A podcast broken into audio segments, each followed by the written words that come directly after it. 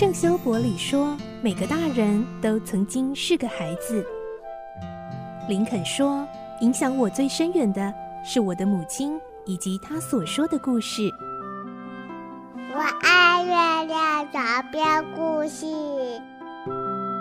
晚安，月亮床边故事。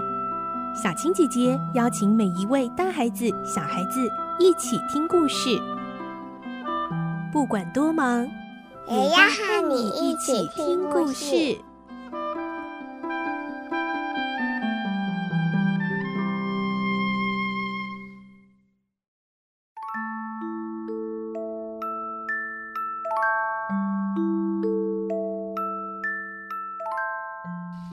晚安，欢迎你和我们一起听故事。我是小青姐姐，我们继续来听孤雏泪的故事。今天是三十二集。上一集我们听到豪宅里的人发现奥利弗就是当天的小偷，但是呢，看到他只是个孩子，而且浑身重伤。梅丽夫人和罗斯小姐心生怜悯，但洛士邦医生还是对他抱着怀疑的态度，并且认为必须要交给警察。今天我们会听到。奥利弗终于醒来，可以说话了。他把自己的遭遇说给夫人、小姐还有医生听。但是隔天，警官还是找上门来了。来听今天的故事：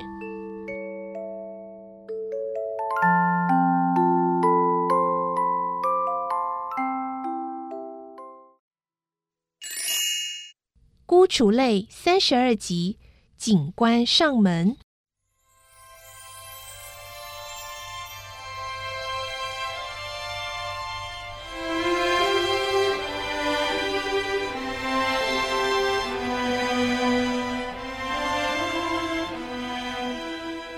奥利弗依旧睡得很熟，熟睡中好像有话要跟人说似的，时时张开嘴巴，发出一些低沉的咕噜声。时间就在他们三人的等待中消逝了。当绚烂的太阳沉入西山，染红了天边的云彩时，洛士邦跑来告诉梅丽夫人和罗斯说：“那孩子可以说话了。”于是，三个人再度聚集在奥利弗的病床前。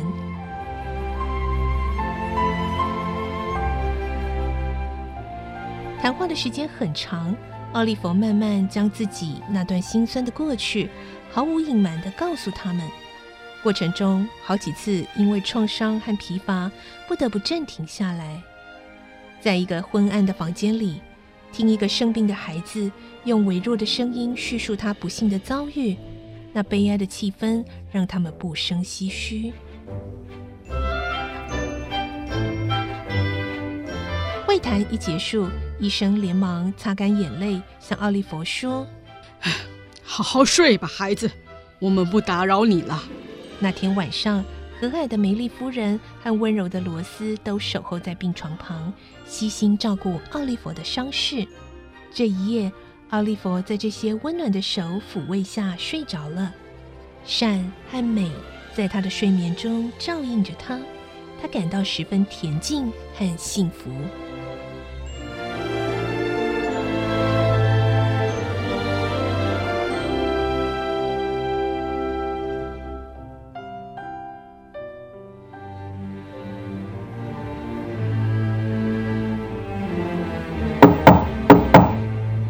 开门，是谁？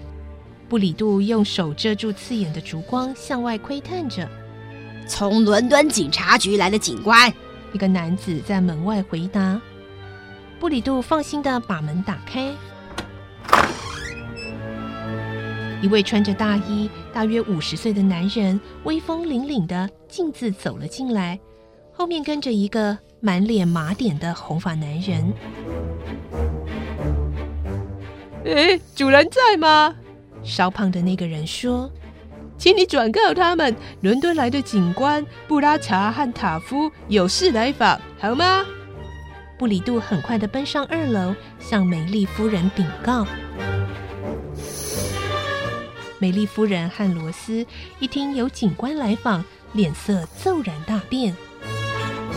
警官来了，该怎么办呢？诺士邦医生。梅丽夫人紧张的声音颤抖着：“既来之，则安之。”医生微笑地说：“我去跟他们谈。”三人轻轻步入客厅时，两位警官已查过屋里窃贼动过的痕迹，正在等他们下楼。我是洛士邦医生。医生向警官介绍：“这位是梅丽夫人，那位是夫人的侄女罗斯小姐。”警官经过三人后，分别向他们鞠躬。现在我们来谈谈这里发生的窃案，夫人。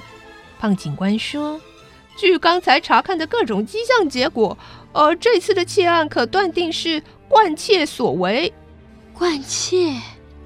美丽夫人不懂“惯窃”这两个字的意思。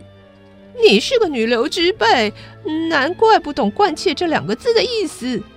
胖警官解释道：“简单的说，府上昨夜发生的窃案，并不是一般刚出道的小偷所做的。”原来是这样啊，医生说：“这样说来，你们对谁是窃贼已经掌握可靠的线索了？”“哦，还没到那种程度。”胖警官又说：“我们只是看了窃贼留下的各种迹象，断定窃贼是从伦敦来的。”了解这些就能马上抓到窃贼吗？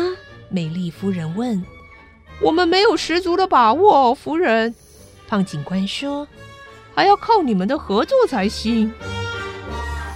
警官先生，我们并没有失窃什么东西，所以我想，呃，就不必劳驾你们辛苦调查了。美丽夫人有意早点把警官打发掉。可是，夫人，这位破窗而入的窃贼。好像正和我们日夜盼望逮捕归案的人有关呢。哦，美丽夫人无话可说。早在几年前啊，警察总局就已经为他悬赏过赏金，所以我们不能轻易放过。胖警官说：“是的。”红发警官接着说：“如果我们能抓住其中一个喽啰，就可轻而易举地将他们一网打尽。”没逮到那万恶的窃贼，真是可惜。医生的语调有点遗憾。是啊，胖警官意味深长地看了红发警官一眼。只是有一个地方我们不太明白。什么地方？罗斯好奇地问。就是那里啊。胖警官把眼光转向窗口。三人同时大吃一惊，但都没表露出来。窃贼就是撬开这扇小窗进来的，胖警官说：“我曾查过所有的窗口，发现窃贼的入口只有这一个。”呃，窃贼大概就是从那里进来的吧？医生说的不太自然。从这个窗口看来，胖警官说：“能够进出窗口的，除了猫以外，就是小孩子了。”